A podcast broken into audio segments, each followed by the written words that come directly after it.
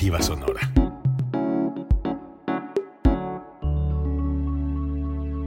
Código Libre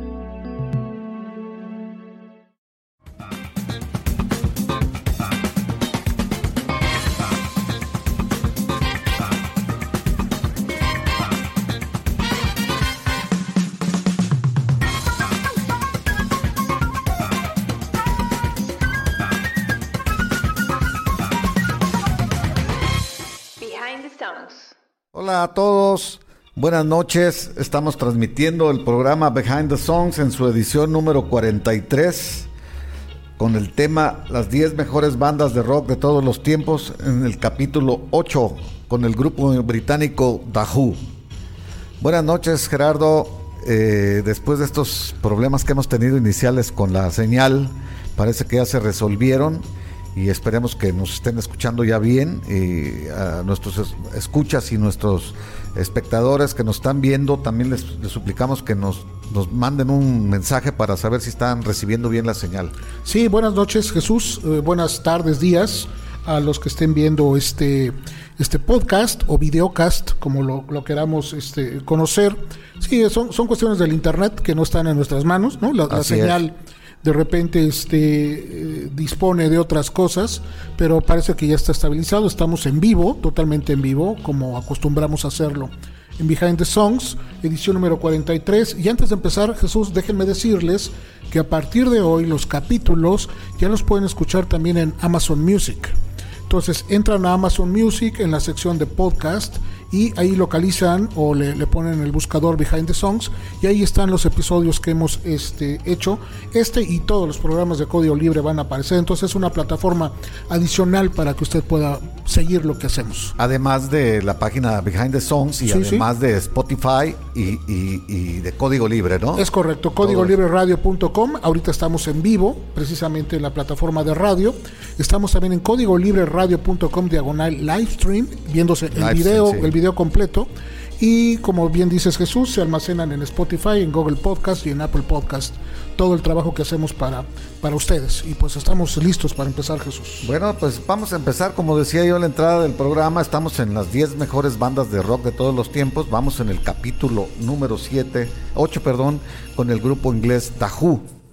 Eh, le recordamos que estos grupos fueron eh, elegidos por una, una, encuesta que se hizo y donde quedaron en estos grupos entre los 10 mejores, los que hemos estado llevando hasta, hasta, estos momentos, ¿no? Muy bien, este, tenemos antes algunas efemérides o algunos anuncios. Sí, las, las fechas y este y, los datos referentes a estos días. Empezamos con los cumpleaños.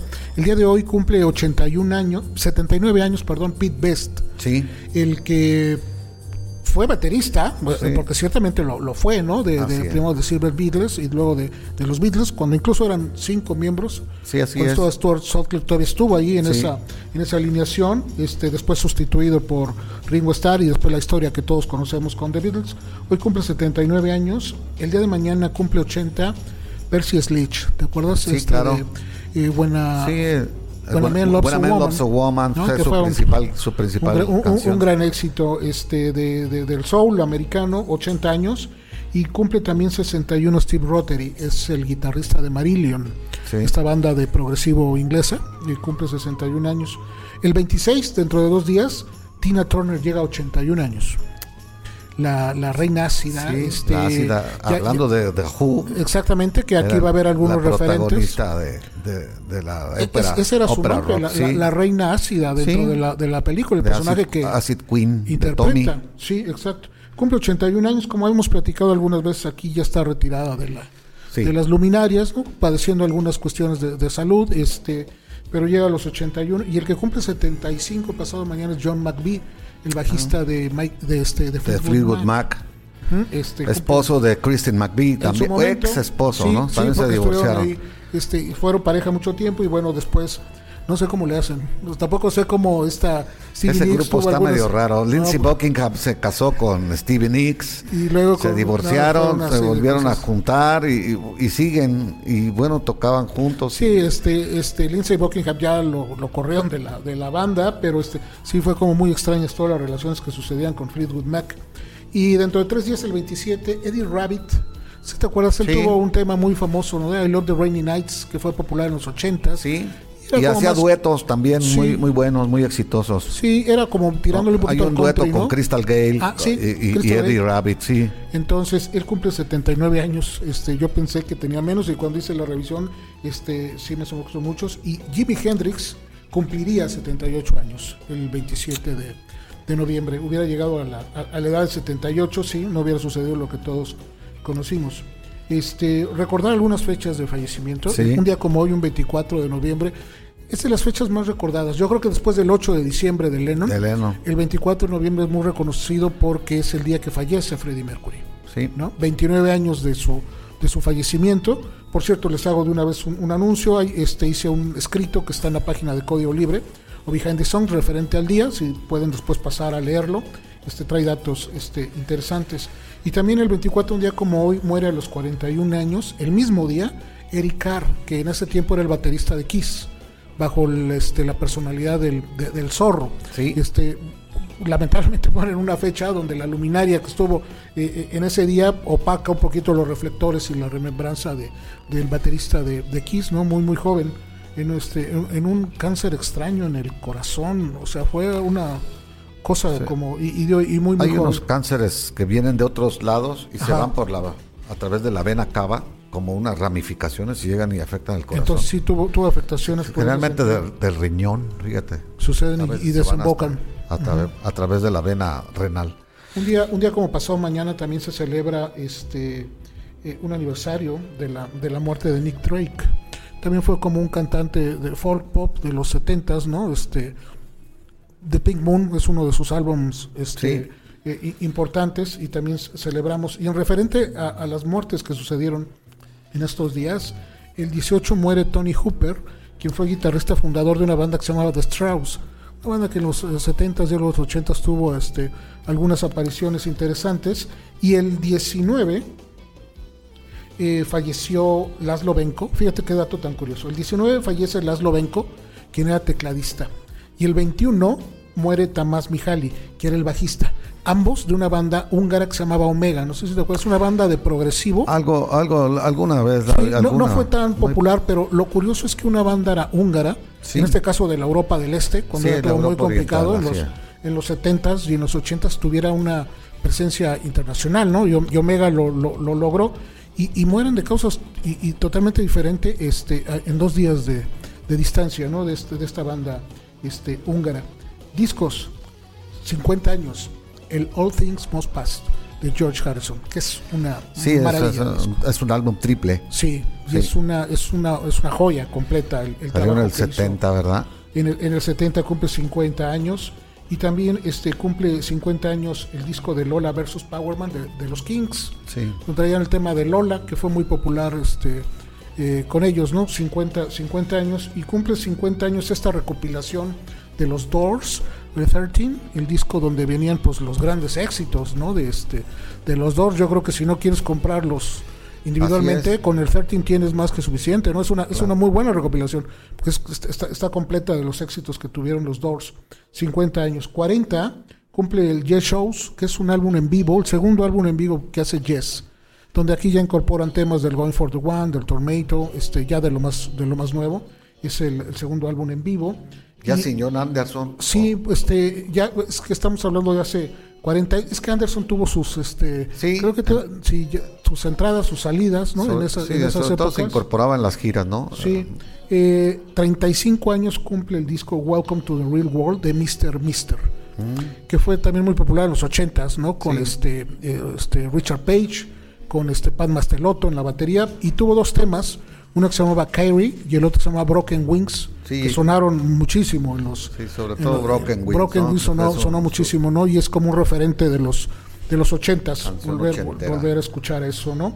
Fechas, un día como el 26 de, de noviembre, pero del 69, fue el último concierto oficial de Cream.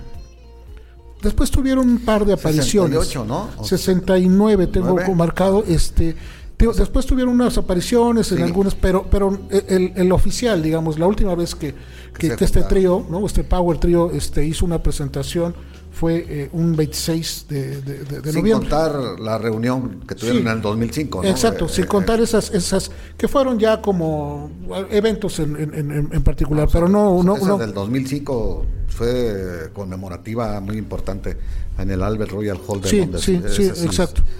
Tocaron tres días seguidos.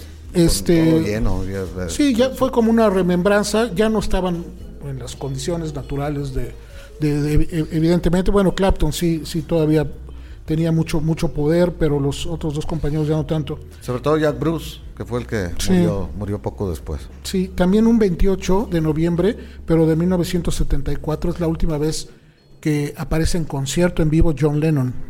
Fue el último concierto que dio. Ya después del 74 al 80 lo que se, se dedicó fue pues otras cosas, no sí a componer, a producir, pero ya no dentro no, de los no. reflectores de un este de un escenario. Y, y esta semana, fíjate Jesús, sucedió algo muy curioso. Es un fenómeno mu- muy, extraño. Y te voy a decir porque hace unas ah, como un par de meses eh, el disco Rumors de Fleetwood Mac volvió a aparecer en las listas del top 200 de Billboard. Por ahí del lugar 25, un disco que tiene cuarenta y tantos Es del años. 77, Fíjate, sí. 43 años.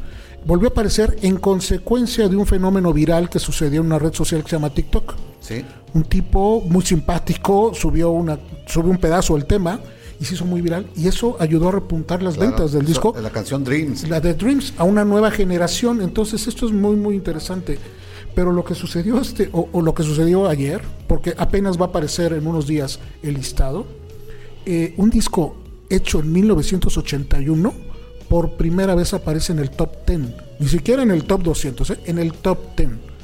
Hecho en 1981 y me estoy refiriendo al Greatest Hits de Queen nunca lo hizo, nunca lo logró. Este, que ese disco, a pesar de las ventas millonarias que tiene, estuviera en este, en este lugar de la, de, de- de la lista. Y puede entrar al top 10 porque hace unas semanas. Walmart, Walmart hizo unas ediciones especiales y a precios especiales de los LPs, y en este caso el de el Greatest Hits, de a 15 dólares. Y se vendió muchísimo, muchísimo se volvió a vender y eso hace que en formato CD. en formato LP, Ah, en, LP. vinil. Ah, en vinil. En vinil, entonces 15 dólares en vinil y, y- y se vendió bastante. Y provoca que por primera vez, casi 40 años, Queen regrese a las listas de popularidad, en este caso con el Greatest Hits. Pues eso, aparte de su disco más vendido también. Sí, sí, en, sí. en Inglaterra es el disco más vendido de todos los tiempos. Entonces sí es como, como curioso, ¿no? Y lo que pasa en las, en las listas, hay que de repente echarles un ojo. Este, todavía te encuentras con discos este, Increíble. increíbles. O sea, los Greatest Hits son los que Sí, pues, más, ¿no? ahorita ya son los que más atraen porque pues ya no ya no vas en busca de alguna canción como lo hacíamos Sí. antes, ¿no? Ya vas en busca de Y, y refiriéndome a los, a los clásicos, discos nuevos, pues sí siguen apareciendo artistas nuevos que si ahorita vemos la lista, pues no vamos a conocer a, a muchos, ¿no? Este, pero los Hits de Journey, de Billy Joel, de Guns N' Roses, este, siguen apareciendo. Pues eso es lo que tenemos, Jesús, y estamos listos para empezar con The Como vamos muy atrasados, vamos a, a poner rápido música. Sí. La- eh, va- vamos a empezar con el formato donde decíamos que primero ponemos la canción y luego hablamos sobre ella, ¿no? Entonces vamos a tocar la canción más exitosa del grupo Who, que es Baba O'Reilly. Sale, la soltamos.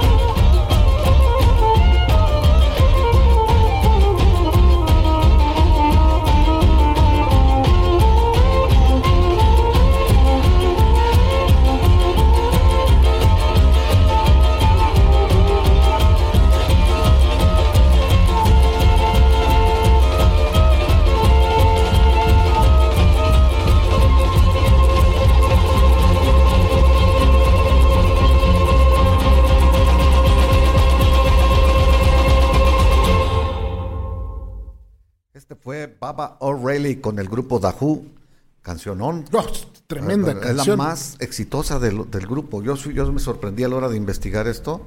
Pensé que iba a estar pues, en las tres primeras, pero no, no, no que iba a ser la primera. Tiene una gran ejecución.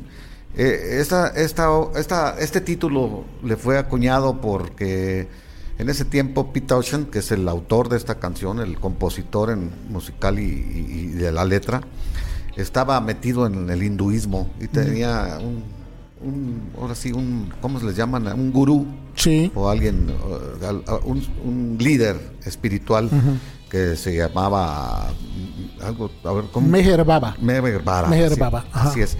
Y de ahí tomó la, el nombre Baba. Meher Baba y, y el, el Rayleigh lo tomó de un de una influencia musical que él tenía, ¿no? Sí, de Terry Riley. Sí. Y, y se imaginaba que si metía la información de este de Meher Baba y Terry Riley a una licuadora salía algo como salía algo más como algo espiritual y algo más sí. este sí sí.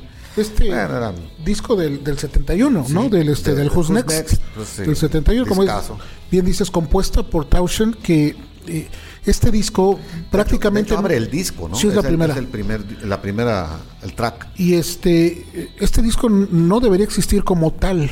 Así es es una ahora sí que una, un rompecabezas, pero de, una obra que no que nunca se llevó a cabo, ¿no? Sí, iban a hacer una, este, mm, otra ópera rock, ¿no? Pues venían ya de la creación de, de Tommy. entonces eh, quería hacer, quería hacer una, este, un trabajo similar, Tausen, ¿no? Iba a ser algo más grande, fíjate. Sí, Life, Life House se este, llamaba, sí. El, este, todo este concepto, porque básicamente era conceptual. El plan era hacerlo más grande, pero se fue quedando y se fue quedando por una razón u otra.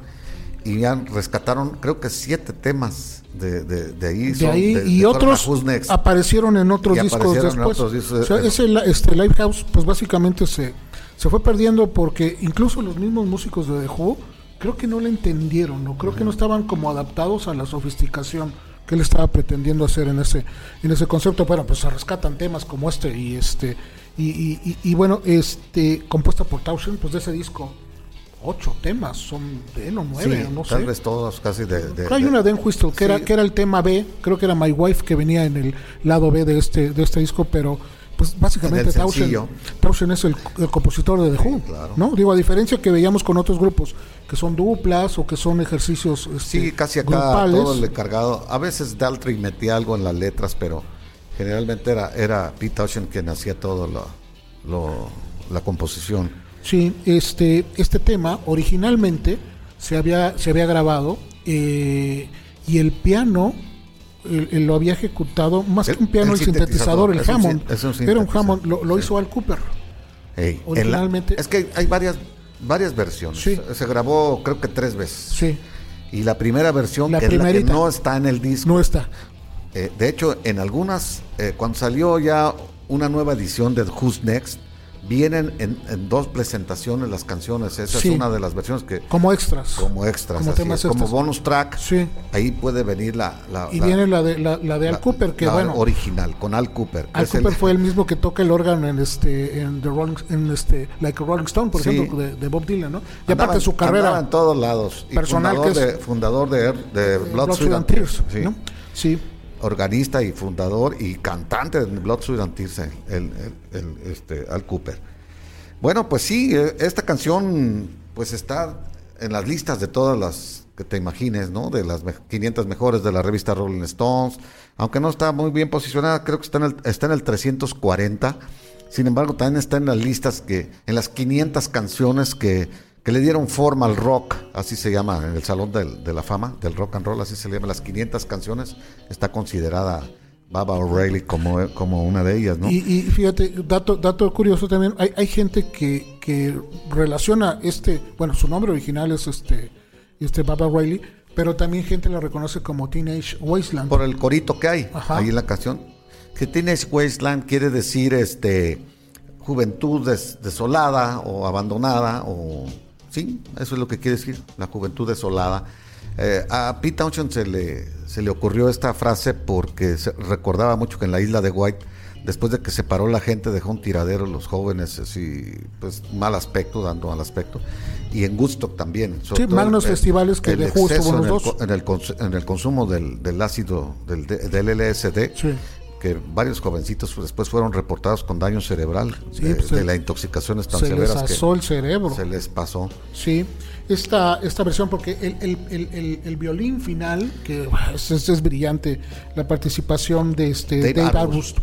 Había una banda que se llamaba East of Eden, que era como de folk irlandés, ¿no? Así Y- es. Y, estaban grabando en el estudio cercano, entonces Kid Moon le dice, vente a tocar Fue esta, idea de Kid Moon es- esta parte y queda en fabulosa, la ¿no? coda. Con Sí. en la- el final, pues. Cuando, este, cuando ya la tocan en vivo, el violín es sustituido por armónica que Roger Daltrey le ejecuta y este e- es brillante. O sea, ver, ver esta canción en vivo es realmente espectacular. ¿no? Por- y también cuando las que empezaron a tocar en vivo, eh, el- lo del sintetizador eh, fue una cinta grabada también ya. Sí, Para, sí y, y como dices, el primer sintetizador que, que se le ocurre a este Tausha, ¿no? En un sintetizador que tenía en su casa, un Lowry que se avienta casi minuto, minuto y medio Sí. de, de- de una secuencia. sí, es, porque una, ese es como órgano una tenía la especie facilidad de riff. Sí, Pues. sí, pero eh, tenía la facilidad tecnológica en ese tiempo, en los este, 71, de, de hacer este como reproducir nuevamente el sonido, ¿no? Hacer este loops y, y, bueno, así lo, lo aplica. El disco producido por este Glyn Jones,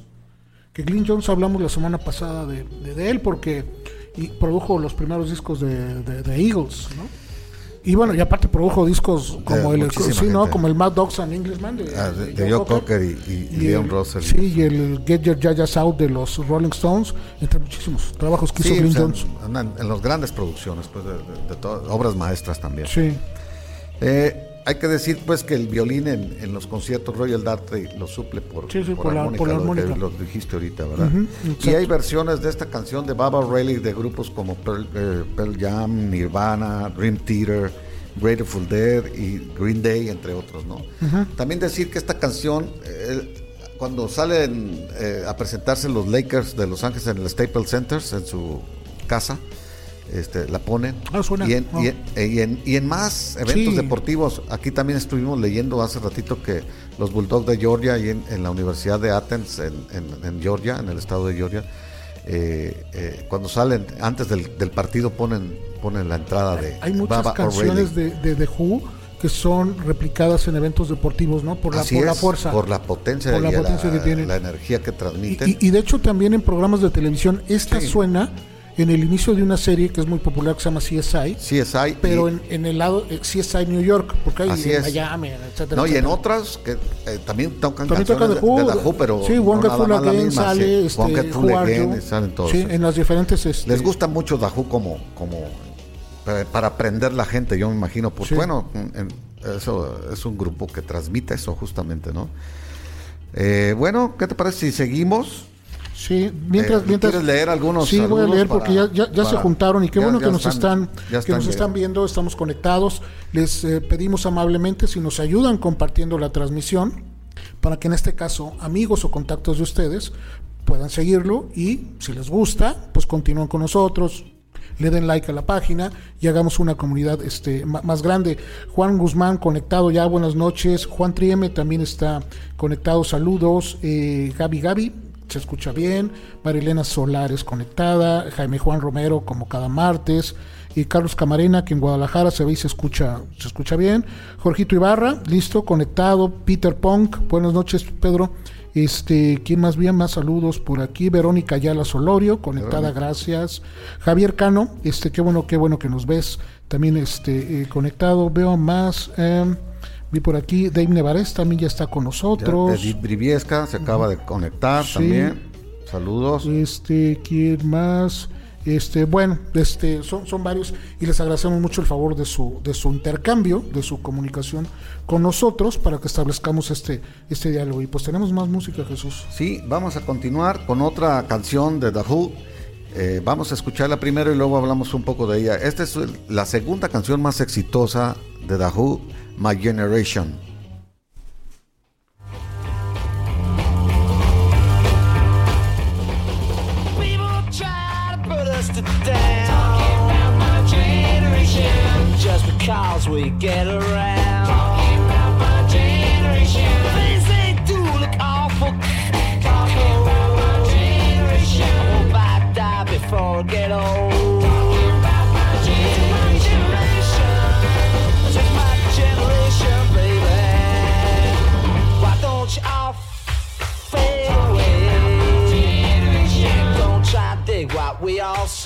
say.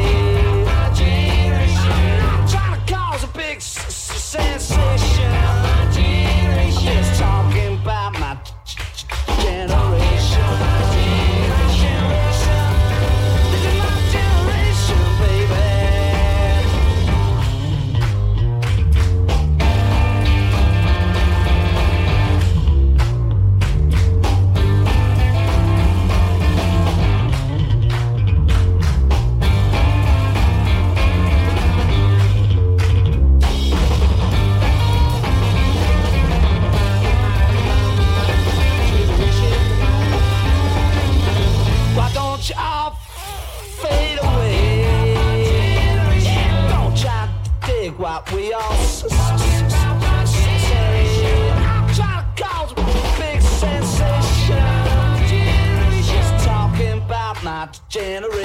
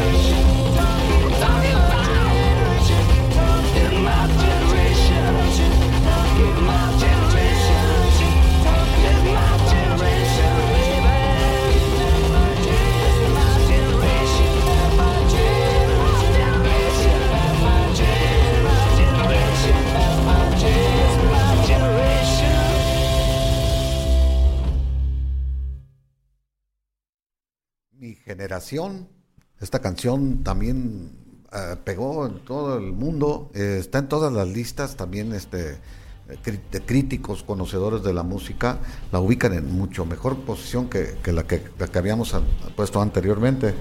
Eh, esta canción está entre Acclaim Music, una, un, portal donde es acu- eh, presenta muchas listas. Es la catorceava canción más aclamada por los críticos de todos los tiempos. La catorceava canción. Y luego fue nombrada número 11 por la revista Rolling Stones entre las 500 mejores canciones de toda la historia. Y número 13 en la lista de las 100 mejores canciones de rock and roll por la cadena de, televisión VH1. VH1. Es parte de las 500 canciones que también este, que le dieron forma al rock and roll en el Salón de la Fama del Rock y está incluido en el Salón de la Fama del Grammy por su valor histórico, artístico y significativo. En 2009 también fue nombrada la canción número 37 más grande del hard rock por VH1. Bueno, pues aquí la letra es un poco contestataria, pues eh, la compuso Pete Townshend cuando tenía 20 años. Entonces le, le dio voz a la juventud, ¿no? Eh, dice él, pues que simplemente lo que trata de decir con la canción es que, que no les entendían los jóvenes, ya el, el lenguaje nuevo que tra- eh, los señores, la gente grande no entendía ya a los jóvenes ya había una ruptura porque ya el lenguaje de los jóvenes ya no era entendido por los gente- la gente mayor. Decía que simplemente no, no lo entendían. Y este, esta es una canción que, que- que transmite todo eso que lo- en sus letras. Es, es- es un tema del, del disco debut, My, Generation, Sí, que se el- llamaba el así. álbum este, debut en el 65. eh, en Inglaterra se llamaba My Generation y en Estados Unidos se llamaba The Who Sings My Generation. Es- en- en el, Estados Unidos, sí. el mismo álbum que, eh, bueno, está en los lugares que tú dices, independientemente de la interpretación, es porque marca, marca una diferencia, y, y el nombre lo dice, marca una diferencia generacional. Ese, ese- el, el llamado y Townsend tuvo la, la- la visión, muy muy joven, de poder reflejar en tres minutos Así es. el este e- el grito que tenía la, la juventud, ¿no? Y muy el, a, la reclamo. con, muy a la par con Satisfaction de Rolling Stones. Sí, son, son, son del mismo año. Sí, son del mismo año y tienen el mismo, el mismo tópico, pues, Sí. ¿no? Los jóvenes no encuentran satisfacción, decía la canción aquella. Y igual esta, mi, mi generación es otra, pues este ya traen otra onda, ¿no? De hecho, hay una frase dentro de la letra que dice I hope I die before I este I get old. O sea, Sí. prefiero morir joven se hizo muy famosa. antes de hacerme antes de hacerme viejo, Así ¿no? es, prefiero- Eh, sí, bueno. Eh, Que ya ahorita yo creo que ya no la. No, ya, ya, ya la piensan, ¿no? Ya no la piensan igual. De, de hecho, este, lo ha dicho Tauschen en algunas este, entrevistas, es que no éramos tan literales. O sea, queremos decir como que el espíritu no envejezca. Pues sí, porque ya envejecieron, como Ya todos nosotros, ¿no? Ya le fueron acomodando. Pero este, pues eso fue un, fue un fracaso. Esta canción la tocaron. Este, fueron pocas las canciones, pero la tocaron en Woodstock. Sí, Este, claro. Eh, que- y después en Woodstock tocaron más canciones de Tommy, entonces la gente quedó medio, medio rara, ¿no? Esta ya la conocían. Ya la Ya, conocían. tenían cuatro años de, de, de No, y ya habían tocado en Monterrey Pop también. Sí, eh, dos entonces ya, años ya era un tema, Sí, ya, sí. ya era un tema muy importante este. es. Y, y por cierto, de Who, en, en esas cuestiones y en ese concierto tan raro en Woodstock, que se fueron recorriendo los espacios, Sí. te toca- tocaron como a las 5 de la Sí, mañana. le tocaron ya muy, muy de ya madrugada. con, con un público muy este Muy cansado, muy cansado muy alterado muy drogado Sí. este pero a fin de cuentas es En la película eh, de, de Woodstock, en el documental, se ve cómo también despierta a la gente con la música de, de. Who, pues, eh. Entonces, de, de hecho, cuando cantan See Me Feel Me, que es Sí, un tema bueno, de, de, este, de- Tommy. De- de se hacen una toma final de, de apertura hacia el público, se empieza a ver cómo empieza a amanecer discretamente, como que ya se ven algunos rayos del, del amanecer. Entonces, bueno, pues fue como muy inter- y que ese tema estuviera ahí. Y ¿no? esta versión de My Generation, este, en, en el gran disco, que, que es uno de los discos más, más este, cotizados, el de La- Live Li- en Leeds, at Leeds se llama, Ah, sí, Live at el- Leeds. en vivo en, en Leeds, este, fue en el 69, si mal no recuerdo, ese concierto, y ese álbum en vivo está considerado como los mejores álbumes de, en vivo de todos los Sí, tiempos. sí. Ahí tocan esta versión de My Generation alargada, o sea, hacen, la prolongan demasiado. Sí, pues, porque duraba poco, era comercial, ¿no? A fin de cuentas también tres para... minutos y ahí la hacen larguísima eh, y para, para placer de todos los la era, e- era comercial, pero fíjate, la BBC de Londres este censuró por, por un Es que tiempo. tiene frases, tiene maldiciones, de hecho. Sí, ¿no? pero, La pero más que palabra- sabes por qué, por qué también la, la, la, este, la censuraron un poco por el tartamudeo de, de Roger Daltrey y Que- pensaban que era una ofensa a la es. gente que tuviera esta, esta Eso, deficiencia, es, ¿no? este, eso es este problema. importante, eso que dices, porque en la canción tartamudea mucho Royal Daltrey. Parece que es a propósito. Sí, Es a propósito sí. porque va con el ritmo de la Así es. canción. No hubo ningún afán No, no, de no, nada. no, no. Y le dio singularidad a la, a, a la presentación. De hecho, sí. Entonces después se tomaron, pues ya muchas, ya después la, la re- la reinstauraron porque no, no, nadie le hizo caso a la BBC en ese sentido. ¿no? Y ya después la pasaron. Y no era cierto, pues no se estaba burlando de nadie. De hecho, este Kid Lambert, que es el que andaba manejándolos en ese tiempo, es el que le propone a, a Daltrey que hiciera esos, porque aparte es, es melódico, ¿no? Sí, es lo que te digo, va el- tartamudeo de acuerdo al ritmo. Exacto, con, y- con y la, llama- batería llama de, la atención. la batería de Kid Moon le marca, le marca la, la secuencia de la- del tartamudeo, o al revés. No, no creo que sea al revés, más bien la, batería le marca los ritmos. Sí, y, ya después, entre tantas cosas que surgen, se decía que tenía un poco de referencia a, a los efectos físicos que te causaba la anfetamina, en este caso a los, a los mods, que era, que era en este caso una contracultura inglesa. Así le llamaban a, a- a los este, in- a los jóvenes. A los eh, jóvenes, ¿no? O sea, que- que- no tiene- hace rato lo discutíamos, ¿no? Que eran los protopunks, pues, o sea, que eran los que todavía no existía el punk, pero No, estos no, no. parece que fue el enlace, Who fue el enlace entre el hard rock y el punk. son los que dan las bases porque, bueno, este movimiento, que fue un movimiento social de, de- de contracultura, eh, eh, eran jóvenes que estaban eh, dirigidos a las artes, ¿no? Al, al pop art, que era lo que Así estaba es. generándose, a la nouvelle vague del cine francés, o sea, era un, bueno, un público que estaba este, Interesado en el arte y muy metido, ¿no? en la moda, porque pues los trajes que eran muy muy muy ceñidos, ¿no? Con corbatas este Muy clásico o sea, muy, clásico, todo, el ¿no? modelo del exactamente. Entonces, pero dentro de uno de sus vicios era precisamente la, la anfetamina. Entonces decían que ese, ese, trabar de las palabras tenía que ver un poquito con el efecto físico que te causaba, pero te digo, ya cada quien le va añadiendo Le cosas y le va, y le va eh, Lo encontrando. cierto es que hace única la canción, pues con ese tartamudeo la, la hace distintiva eh, y le da, creo yo, el, el- el efecto que buscaban los, los Who en, Sí. en esto, ¿no? En hacer énfasis en las canciones cuando tartamudea. Y repiten algunas palabras altisonantes que luego las fueron dejando, ya después ni las censuraban, y No. como la gente lo tomó como algo, como un lenguaje pues más o menos vulgar, pero tolerable, ¿no? Y Usan aparte, la- escuchamos la, funk, la- pues, la- escuchamos la melodía eh, al final eh, eh, es, es un de- desgarramiento entre guitarras, Sí. un diálogo muy fuerte entre guitarras y batería.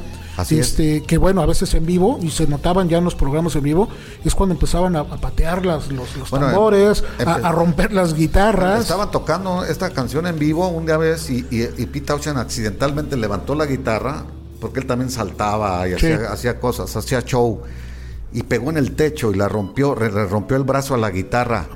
Entonces él de coraje agarró la, lo que, ah, se rió el público y él le dio mucho coraje y, despedazó la guitarra. Y eso, a la siguiente presentación ya estaba lleno el lugar. A ver a qué hora rompe la Esperando a ver guitarra. a qué hora rompía la guitarra. Pensaron que era algo actuado Sí. y lo tuvieron que repetir, pues, y ya después se exageraron, ¿no? Pues es que Y ya después una parte vez en un programa de televisión en los Estados Unidos puso dinamita, este, a, la, a la batería. Kid Moon y tronó Sí. y dice y le dañó a, a, Pete, a Pete Townshend, Cierto, le el oído. cortó el oí- le rompió el tímpano Sí. y aparte le dañó con el disco de la, los, los platillos, le, le cortó una mano también. Eran salvajes, ¿eh? Los- Eran salvajes. Ahorita plati- platicaremos un poco de platicamos su, un poco del de su grupo. salvajismo. Bueno, este, algunos otros saludos. Verónica Ayala dice que también, pues, este, le gusta mucho también ya Dajú y, y ya hace algunos comentarios. Salvador Adame desde Minnesota. Ya empezó el frío, chava, yo creo. Un abrazo hasta allá. Eh, ¿Quién más? A Juan Romero, pues dice que él no es muy fanático de Dajú, sobre todo de la última etapa de Dajú. Pues yo creo que está hablando de la muerte de Kid Moon para acá. Sí, pues bueno, mucha gente se bajó de- de- del grupo, aunque el baterista que trajeron, este, Kenny Jones. Kenny Jones, este, no es tan malo. No, no, no, no, no. Este, eh, es que ya después de, de- de- de la muerte en el 78 de Kid Moon, me parece que son dos discos más. Este, dos discos más donde nada más podíamos rescatar Eminence, Eminence it's Front, que se llama el tema, este, Atina, creo que se llama Hay muy otro. poco. Es muy poco, realmente Sí. es poco el, este, este, el Y, trabajo y- que... y pareciera pues que con la, la partida de Kid Moon se le acabó también la inspiración a lo mejor a Pitacho, porque Kid Moon no, no componía casi, ¿no? No. Tiene muy poco. Fue, muy- fue- fue muy curioso. eh, cuando muere Kid Moon, eh, hubo un pronunciamiento de la banda y, y lo que dijeron es, eh, vamos a seguir. No estará Kid Moon, pero nosotros vamos a seguir y alguien vamos a encontrar. A diferencia de lo que pasó con Zeppelin. Sí, Una vez se muere Bonham, dice, en este momento se acaba Led Zeppelin. No, no, no podemos continuar. Sí, estos hicieron lo mismo que los Stones cuando se muere Brian Jones, aunque Sí. ya no era parte de Así los es. Stones. o sea, tenía Ellos, ellos tenían muy claro que podían seguir. Kenny Jones ya había sido este baterista en algunas sesiones, entonces pues ya tenían el referente de él y fue el que toma las, las baquetas. Que tampoco fue mucha su presencia porque ya no tuvieron tantos conciertos. en No, lo ocupaban fue una etapa las giras. 82 al casi al 2000, como en el- donde la banda no tocó. Muy esporádicamente apariciones, Sí, live sobre todo para promover el, el Kids All, All Right, ¿no? Sí, muy poquitas apariciones. El, álbum, este, el DVD que hay de, de los conciertos esos en vivo, ya con el nuevo baterista. Pero en fin, bueno, a veces se muere un miembro de la banda y, para muchos fanáticos se, se bajan, ya no son más fans de esos, ¿no? Ya no Sí. quieren, no quieren ser sustituidos. Y es por- que, es que este, este personaje, Kid Moon, que era un baterista Extraordinario. destacadísimo, con una habilidad tremenda, pero también con una personalidad muy complicada, que eso es otra de las cosas, ¿no? tenía trastornos así severos, o sea, era psicótico ese cuate. Y, y- y después ya, del 76 al 78, sus adicciones eran muy fuertes. De hecho, en alguna ocasión, Pete Townshend estuvo a punto de despedirlo del grupo. Sí, ¿no? Cuando estaban grabando este, es- es- este disco, el este el, el Are You, es cuando estaban grabando el You, es cuando ya dijeron, ya no pueden ni tocar. Ya, ya este, físicamente ya tenía muchas... De hecho, fíjate, la causa de su muerte es por intoxicación, por pastillas que estaba tomando para no, to- no Para no tomar, ¿no? Para la abstinencia. Sí, para, para la- el alcoholismo que Ajá. él padecía. Entonces parece ser que estaba en una etapa en la que se quería rehabilitar y se tomó más pastillas de las adecuadas y pues eh, se cruzó, pues, por así decirlo. Sí, ya se durmió y pues ya no se, se despertó, ¿no? acostó y se Hay, una, sí, déjame contar una anécdota bien curiosa de, de- de Kid Moon. En, en 73, el, el 20 de noviembre del 73, tocaron en el Cow Palace. Es un lugar de, de- en San Francisco, San Mateo, se llama el, el El área, área, sí. de, de- de San Francisco y tocaron ahí. Iba todo aparentemente normal, pero ya estaba excedido de, de- de alcohol y de pastillas para, para dormir. Entonces tuvo un colapso, Kid Moon, en el, en los, sobre los tambores. Lo bajaron, la banda continuó tocando como pudo e hicieron una pausa para ver si se re- recuperaba, ¿no? Pues le metieron una dosis de cortisona para levantarlo otra vez, pues levantó, ¿no? Se subió, lo volvieron a poner en los, en los tambores, empezó a tocar y definitivamente sí ya tuvo el segundo colapso, Lo tuvieron que sacar en vilo porque es como muerto. Sí, tuvo ¿no? casi una, Este, una falla. lo tuvieron que sacar. Entonces, pues no- todavía faltaba, O entró en coma a lo mejor. fue, fue muy y, y- y las imágenes las pueden encontrar en YouTube. Es muy dramático ver a Kid Moon tirado en los tambores y cómo entran los roadies a levantarlo y llevárselo. Este, entonces eh, Roger Daltrey dice, oigan, ¿hay alguien aquí en la sala que toque batería? Y que sepa nuestras canciones. Y había un chavito, pues tenía 20 años entonces, que estaba muy cerca, este, que bueno, estuvo ahí formado mucho tiempo para poder llegar ahí. Scott, Scott Halpin era su nombre, y pues levanta su mano, yo, yo, yo, yo quiero, ¿no? Y su compañero dice, él, él sabe, él sabe. Y, y, y por ahí estaba este, eh, ¿cómo se llama? Bill Graham, que era el que organizaba toda la Así serie de es. conciertos en San Francisco, lo ve y ve tanta la, la, este, la alteración de estos chicos, le dice, pues aquí hay uno, súbete. Y se subió. Se subió, lo, lo, lo medio lo prepararon, le dieron un shot de, de brandy para que se le quitara el miedo, le dieron las baquetas, te sientas y este sigues, Pete Townshend le dice, me sigues, yo te voy a ir marcando y tú me vas siguiendo. Empezaron con un blusecito para que fuera más fácil que eso y tocó tres temas. Tres temas. Al final, cuando termina, se baja con los, los miembros y los cuatro hacen la, la celebración, que es que se reúnen, de, eh, Ajá, se, sí, se para abrazan y se agachan para, para este, agradecer al público.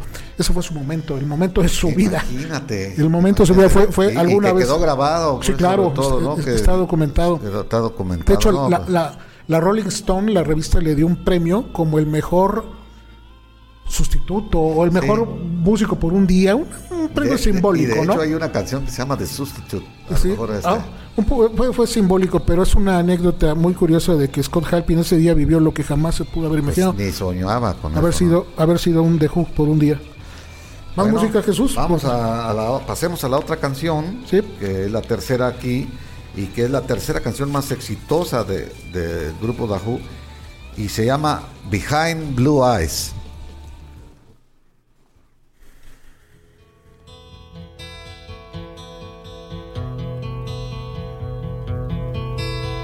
No one knows what it's like to be the bad man, to be the sad man behind blue eyes.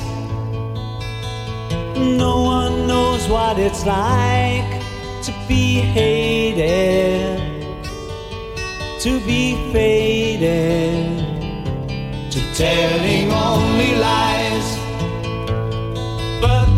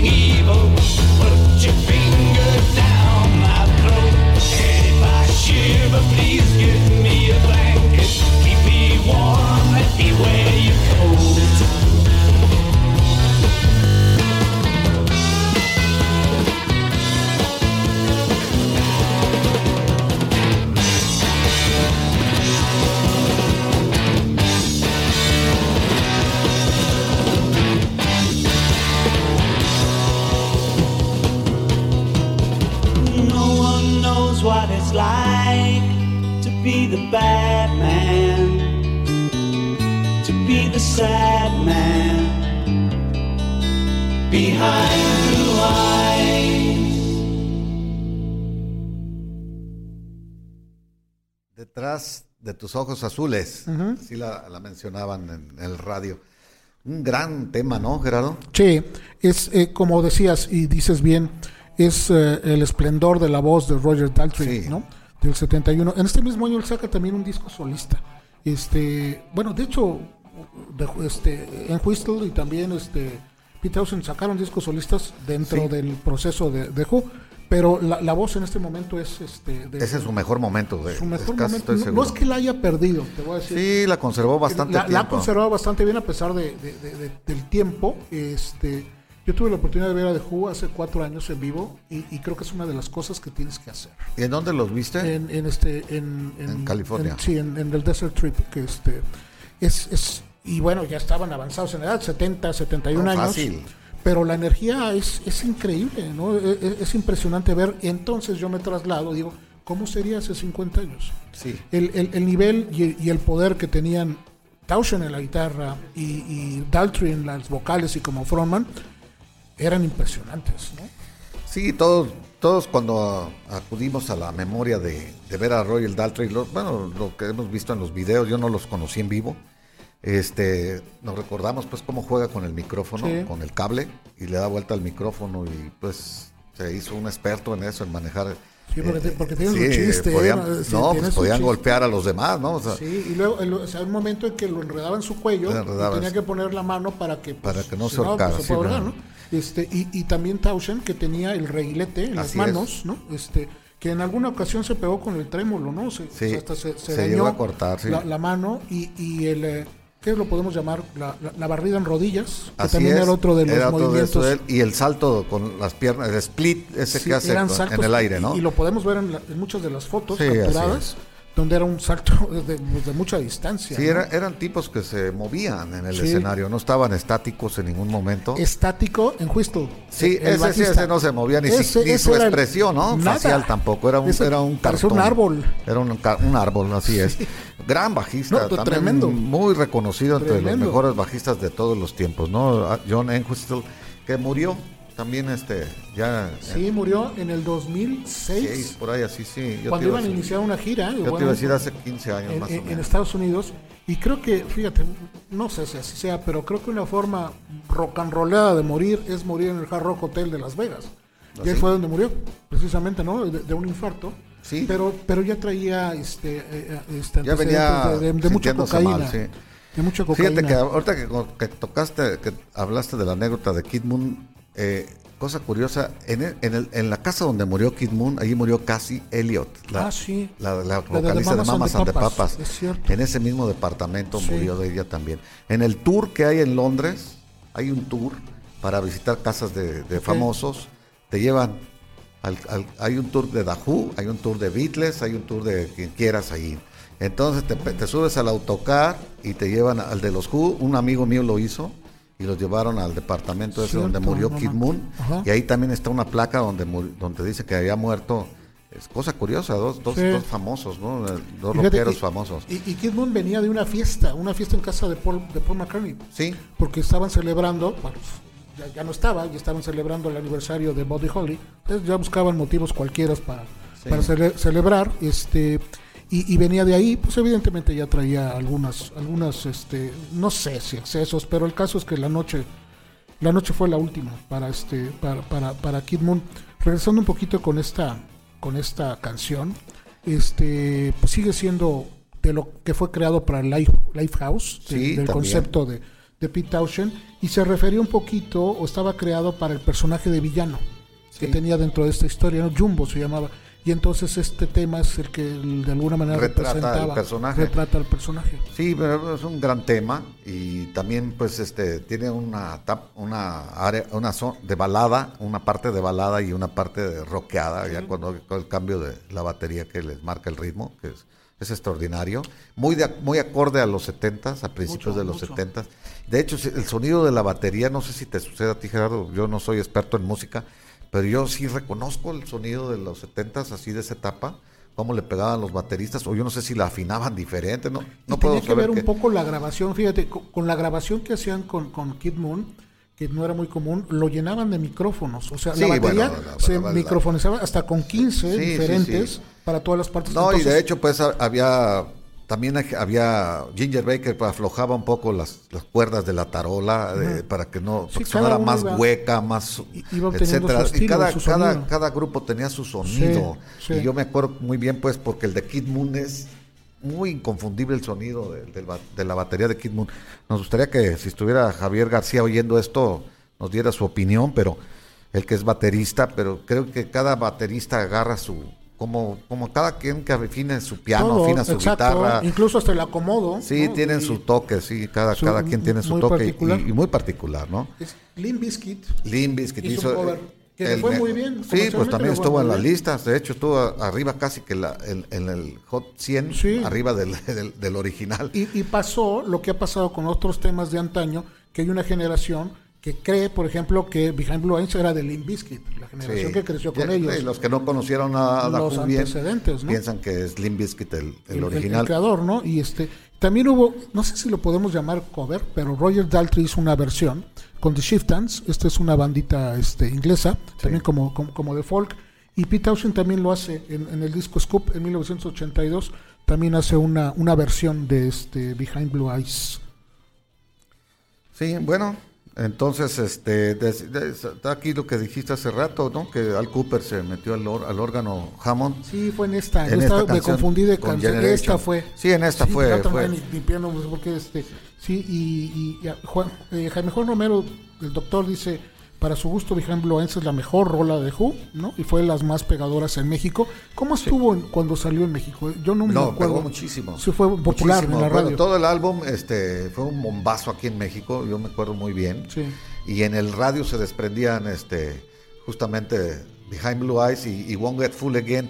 Baba O'Reilly pegó mucho después, aquí en México. Ajá, Pero era Won't Get Full Again, no nos dejaremos engañar otra vez, quiere decir eso. sí. Y este y, y Behind Blue Eyes, las dos de, de, de este disco, de Who's Next. Es el Who's Next que, que la portada también muy particular, ¿no? Muy Este, particular. de, de, de Ethan Russell, el fotógrafo, que hizo la portada del It Be, que hizo la portada del Get Your Jajas Out de los Rolling Stones, pero es como un monolito, ¿no? Así es. bueno, un pedazo de hormigón. De hormigón ahí, pero era una especie de, de- de basurero, Sí. eh, podríamos decir de basurero industrial o de Sí. alguna cosa así. Iban a, a- iban a ensayar la foto, traían ellos otros conceptos y se bajaron a orinar.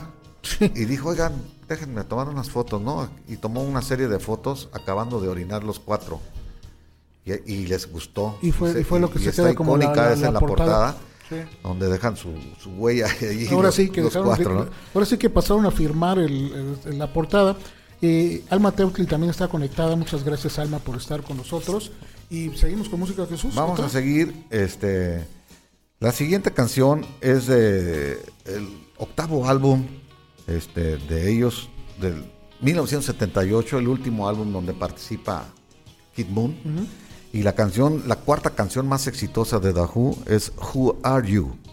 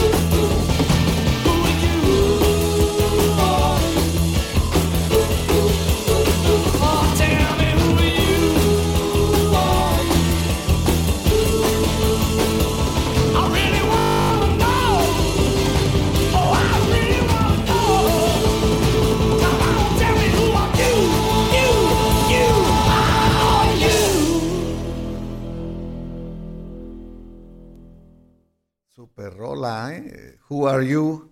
Eh, Who en todo su esplendor. 1978, último trabajo de Kid Moon en la batería. Sí. Y le da el nombre, el álbum homónimo, el octavo álbum también que se llama Who Are You, eh, Sí. como esta canción. Esta, este tema, esta canción, o el nombre de la canción, se la, la inspiró Pete Townshend en un hecho real. Él era cuando estaba más atrapado en el alcoholismo y una despertó, lo despertó un policía en la calle tirado en, en- en- el barrio de Soho ojo, sí. y, y le dijo, Who are you? O sea, ¿quién eres? Y el policía lo reconoció y en lugar de llevárselo a la cárcel le, le recomendó que tuviera más cuidado y que se fuera a su casa, ¿no? Y, e- y esa vez venía, Y se le quedó a, a- a- el- la, la frase del Sí, policía, la- ¿no? la ¿Quién referencia. eres? Pues, eh, esa vez eh, que agarró esa, esa, esa, esa fiesta, este Pete Townshend, venía de, de cobrar unas regalías ahí en Timpanelli, en, en- en Nue- Nueva York, pero ve- venía como muy este, eh, desilusionado de toda la industria, de, de los managers, de cómo se quedaban con dinero. venía no sé, una de cosas que traía en, en la cabeza muchas complicaciones y se metió a un bar. Y en el bar se encontró a, a- a dos, Steve Jones y a, no recuerdo el otro, de los Sex Pistols. Sí. Se los encontró en el bar. Imagínate. Y bueno, los Sex Pistols eran super adoradores de The Who, ¿no? Sí, este, claro. Evidentemente lo reconocieron, entonces eh, y estuvieron haciendo relación, agarraron este un- un- una buena borrachera y pues terminó Pete Townshend, como bien dices, en el quicio de, de algún departamento de Soho, ¿no? Sí. Y este y bueno, de aquí es donde surge el nombre de Who Are You, el tema y también el nombre del disco, que es Who Are You sin signo de interrogación. Sí, signo de interrogación. Nada más está así este Así tema es. del 78 compuesto por este por Pete Townshend, producido por puede, Jones. puede traducirse como ¿quién eres tú? Sí. En lugar de ¿quién eres tú? Sí, ¿Quién eres tú? más que una pregunta, entonces es bueno una cuestión de sí, este, juegan con eso también, con la, con la, la gramática. lo- los este, músicos. este tema sí es, digamos, el oficial de CSI, de la Sí, serie. de un- de- a- este sí lo ponen. Eh, ve- digamos, es CSI el, el, el general, porque ya decía, hay por hay ciudades. por ciudades. Pero queda muy bien, porque pues, CSI se dedica a precisamente investigar quién es Sí, los, los, los- crímenes, los- no, los crímenes, no, ¿no? no- aclarados. y Entonces, cosas. este, lo, lo- lo- lo toman. Aquí sí toca Rod Argent. ¿Te acuerdas de Rod Argent que tocaba con los zombies? Sí. Y también tiene una banda que se llamaba Argent. Este, toca el, este, el, el- piano y en los coros está Andy Fairweather Lowe, que también ha hecho cosas con Eric Clapton. Con Eric infinidad Clapton, de- sobre todo. De, de- de- músicos, ¿no? Sí. También está ahí en los, en, en los coros. Pues bien, este, este, esta canción la tocaron también en el Supertazón, ¿te acuerdas? En el 2010. Oh, cierto. Que la rompieron, los jugué, mucha Sí. gente ya los quería muertos, como tú dices, y se despertó una, una, una admiración por verlos a Pete Townshend y a Royal Daltrey acompañados, por Cierto, supuesto. ya no, ya no me acordaba. Hace Eh, y- 10 y- años, fue en y- el 2010. e hicieron un popurrí y ahí tocan esta, y cuando tocan esta es cuando se prende más la gente. Sí, tocaron esta My Generation, tocaron este I Won't Fool Again, Again, sí. este, no me acuerdo, a Pinball Wizard. Y, y Pinball Wizard y tocaron creo también la de See Me, Feel Me también. es- Entonces, este, sí, ya no me acordaba de ese hecho. Y, bueno, cuando los Super Bowls hacían shows intermedios increíbles, sí, no, porque claro. ya los últimos ya no han sido tan, tan buenos como antes.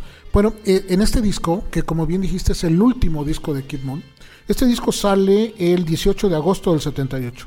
Y Kid Moon se muere el 7 de septiembre Sí, del un mes- 78. ni un mes después. tres semanas o Tres menos semanas. de tres semanas que fallece, donde ya le costó mucho trabajo a la banda incorporar a Kid Moon. Ya tenía muchos problemas, incluso este mecánicos en sus movimientos, de Estaba retención. obeso, estaba Sí. fuera de forma. Sí, sí, se, en sus últimas actuaciones ya se veía. Se veía mal. De hecho, la Ah. portada del disco, ¿te acuerdas que ellos Sí. están parados y Kid Moon está sentado en una silla, pero con la silla volteado, el respaldo? Así, así. El fotógrafo lo hizo este a propósito para ocultarle el vientre chelero, ¿no? La Sí, pancita chelera por así que se le daba ya del pulquero. de pulquero, ¿no? Este, bueno, este era de, de, de Bourbon y de, y de Brandy, no lo sé, pero ya se le notaba este el, el problema físico. Entonces, pues fue lo fue lo último que hizo y este disco le fue también muy bien, ¿no? Le Ay, fue- bueno, no, sí, le fue tremendo y, y, y bien curioso porque la banda no andaba tan bien. De, de hecho, eh, normalmente los músicos que trabajan en estos conceptos y han sido tan largos, pues establecen una relación amistosa entre ellos. Muchos se conocen desde niños, en fin, van llevando una relación. The Who precisamente no eran amigos. sea, los miembros no eran realmente Se- bueno, amigos. se encontraron casi que al azar. Sí, Cuando- venían del mismo, es más, venían desde la misma primaria, pero, Sí. pero no fueron amigos No. ni durante. Es más, varias veces estuvieron a punto de romper. De porque- hecho, Royal Deltry, cuando conoció a, a John Entwistle, se lo encontró en la calle y lo vio cargando un bajo. Ah, sí, ajá. Iba pasando por ahí, nomás que traía el bajo acá en la espalda, Sí. en su estuche. Y le dijo, ¿qué, qué tocas? No, toco el bajo. ¿Y en dónde tocas? No, pues en un, un grupillo ahí que teníamos. Ah, pues no quieres venir a calarte con nosotros. Y así fue. fue Así fue como se fue acercando. fue y- casual, ¿no? Y este, y se fueron desarrollando, tuvieron muchos problemas, pleitos, incluso golpes, entre ellos con sus managers. No, no fue una relación sana. Muchas veces estuvieron a punto de romper hasta, hasta la muerte de este de, de Kid Kid Moon y posteriormente de John Whistle. Es como ya Roger Daltrey y, y este Pete dicen, hemos vivido ya mucho juntos, ¿no? Creo que lo mejor es que sigamos el camino lo más unido que podamos. Pero digo, realmente amigos no, no, no, no fueron, ¿no? Sí. Bueno, este, como nos falta una sola canción, no- eh, nuestra costumbre es hablar un poco de ella, esta sí antes de ponerla para despedirnos. Saludos todavía nada más. Sí, hay que saludar un eh, poquito. Christopher Sánchez, que le, le- muy buena rola. Alma Teocli, muchas gracias por tus comentarios. Este, Alejandrito Van Heinel, que bueno que estás aquí conectado, Alex. Un abrazo. Y pues este. Christopher Sánchez, también gracias por sintonizarnos. Aún no nacías cuando ya los Who eran amos y señores del... es que los Who ya eran, ya eran gran banda hace 50 años, en el 70. Así Ya es. eran una gran banda reconocida internacionalmente. Sí, un bandón. De hecho, pues está considerado junto con The Beat- Beatles y, y con Rolling Stones como las máximas Las bandas de todos los tiempos en, en- en- en el rock. Sí. Bueno, pues entonces vamos a hablar sobre, eh, un poquito sobre la quinta y última canción más exitosa de, de, de The Who, que es Pinball, Pinball Wizard, el mago del pinball, pues, o sea, y es un, una, una sección también de la ópera Tommy de 1969, en donde después le hicieron película. 75 en el salió la película. 75, Ujú. Y ahí la interpreta Elton John, que también la metió a las listas, ¿no? De popularidad también. Esa, en es- su- es- esa película, este, bueno, dirigida por Ken Russell, Sí. pero salía eh, Jack Tina- Nicholson, Tina, Tina Turner, Anne Margaret, Anne este, Margaret. Eric Clapton, Eric Clapton, este, bueno, y Roger Daltrey, que hace, que hace el papel de Tommy Walker, que es el Sí. personaje principal, El que es una sordo, persona que es, que es ciego. ciega, sorda so- y muda, ¿no? sordo, sordo, ciego y mudo. Sí, pero Sí. que tiene una gran habilidad, que en este caso era jugar el pinball a partir de las sensaciones de que le daba la, la- la- la- la máquina, ¿no? Sí, la obra Royal Daltrey dice pues que toda se le echó Pete Townshend, este, basada pues en la, en la soledad. Dice que Pete Townshend hizo todo el trabajo él solo y que ellos no se animaban a, a- a decirle, oye, te notamos muy triste, muy bajón de pilas, por no interrumpirle la, la, la- pues ahora sí que la inspiración. Sí. Y dice que, que así era, que efectivamente él después les dijo, qué bueno que no me, que no me llamaron la atención que me di el bajón, para, bajón suficiente para, para componer toda la obra de Tommy, ¿no? Es que, es que la creación que hizo Pete Townshend como compositor durante toda la etapa de Who es, es brillantísima. O sea, como dice, es- es- era compositor único, ¿no? Y de hecho hubo temas que los tuvo que ir acomodando, reacomodando, pero su creación fue, fue brutal, ¿no? Poder recuperar todos esos momentos. En la biografía, música. en la biografía, ahorita me estoy acordando de una, una anécdota, este, en la biografía de, de, de Pete Townshend, ahí en, yo la, te- la- la tengo en Kindle, la bajé pues en Kindle, eh, menciona que cuando llegó Jimi Hendrix a Londres en el 66, lo buscaron a él y le dijeron, oye, anda un negro en, en los bares, pues tocando y te anda imitando, como toca la guitarra, te imita a ti, porque Sí. eh, Pete Townshend siempre hizo malabares con la guitarra. Y un día, vamos a verlo, pues fue a verlo y dijo, no, un momento, dijo, él no me anda imitando a mí, yo lo imito a él sin querer. No, pero, Le- pero le Pete fue, fue, Pete fue, fue una, este, una figura para, para este, Jimi Hendrix. De hecho, fue, fue a Marshall, a la fábrica Sí, sí, de, de- de de los amplificadores, y solicitó que hicieran una, una condición similar a lo que usaba Pete Townshend, ¿no? Para poder recuperar un poquito el sonido que, que él hacía. Sí. Entonces, Who fue influencia de muchísimas bandas. ¿no? De muchas bandas, de muchos momentos. Y, y bueno, creo que sí valdría la pena Y reconocerlo. era, era admiración mutua, pues, que se tenían Sí, claro. con Jimi Hendrix, pues, eh, otro virtuoso de la guitarra, en ¿no? esta en esta figura de Pinball Wizard que bueno es un disco, primero del 69, la ópera Rock Tommy, y posteriormente película donde ya entonces ya nos hacemos una figura mental, en este caso de quién es Localab, que es el, el- el- el mago del pinball. Así es. Ese era el personaje Localab, que es interpretado por Elton John, donde sale con unas botas gigantes, ¿te acuerdas? Este, Sí, sí, sí, claro. una- como zancos y una, y una figura. Fue un dato curioso porque Rod Stewart se le acerca años antes del 75 y le dice a, a Elton John, oye, me están ofreciendo participar con The Who para hacer una canción de Pinball Wizard. Y Elton John le dice, no, ni te metas, ni te metas con eso. Después Elton John dice, yo creo que eso no le pareció a Rod Stewart y yo creo que nunca más me lo va, me lo va a perdonar. ¿no? Elton John lo graba también, en, él graba también como Sí, sencillo, no sale en un eran disco, pero graba como, amigos, eh, como, como amigos hasta sencillo. la fecha, ¿no? De hecho, eran socios de, de un equipo de fútbol de tercera división, Rod Stewart y Elton John. Bueno, entonces, pues muchas gracias a, a- a Jaime Juan y a Felipe acá en cabina. A Marco, que a ya Marco vino, llegó ahora sí, después, de tantas semanas de- sin meses vernos, meses. este, llegó Marco y está, está aquí presente y nos despedimos pues con este. Gracias también, Gerardo, hay que mencionar pues que tuvimos una falla, este, En el internet, digo, el no, no, no, nosotros no, no vamos a decir ni la marca del, del proveedor de internet, porque pues, no se vaya este, a sentir. Pero bueno, y los últimos comentarios también rápidamente. Bueno, Christopher Sánchez, lo clásico nunca pasa de, de- de moda. Este, Luis Alejandro Zambrano, saludos. Luis Huicho, Alex Van Heinel. Además de componer y la guitarra, también cantaba muy bien, claro. Pete Townshend también, Sí, este, bueno, sí, también- es este, sí, un tipo súper talentoso, de verdad. Y como dices, el, el libro de su memoria está bien interesante. Sí vale la pena Sí. conseguirlo y, y- y darle una vista. Así está es. muy bueno. Es Pues, muy aconsejable. Nos Bueno. escuchamos en eh, códigoliberradio.com el próximo sábado a las 11. Este, Repetición de este programa. Sí, la repetición y recuerden que va a estar ya en los podcasts en Amazon Music a partir de ya. Ya estamos ahí en Amazon Music, en Spotify, en Google Podcast, en Apple Podcast, también seguimos estando conectados. Y pues muchas, muchísimas gracias por el favor de su atención.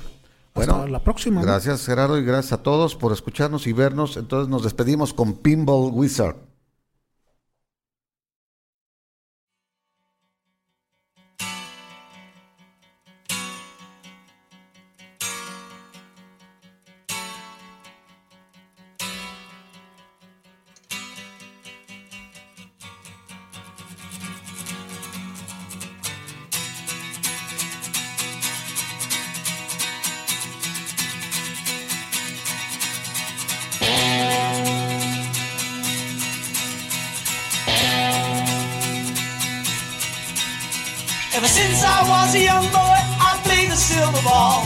From Soho down to Brighton, I must have played them all.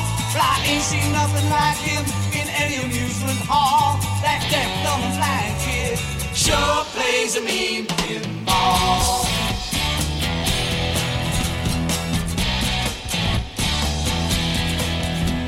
He stands like a statue, becomes part of the machine. Feeling all the bumpers,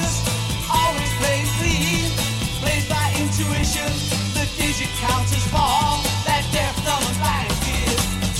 plays a mean pinball.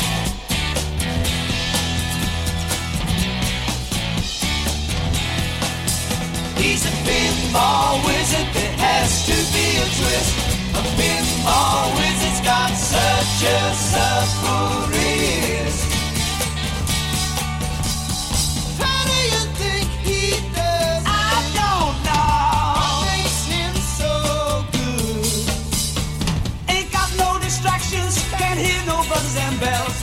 See no lights a flashing, plays by sense of smell.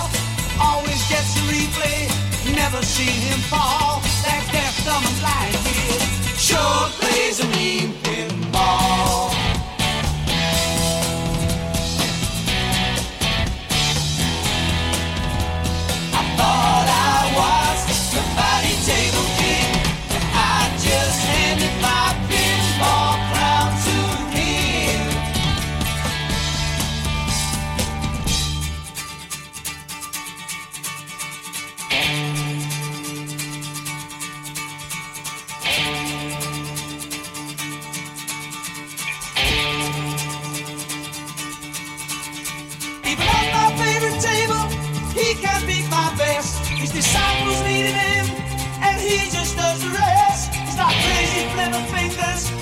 seen him fall. That gift I'm a black kid sure plays a mean.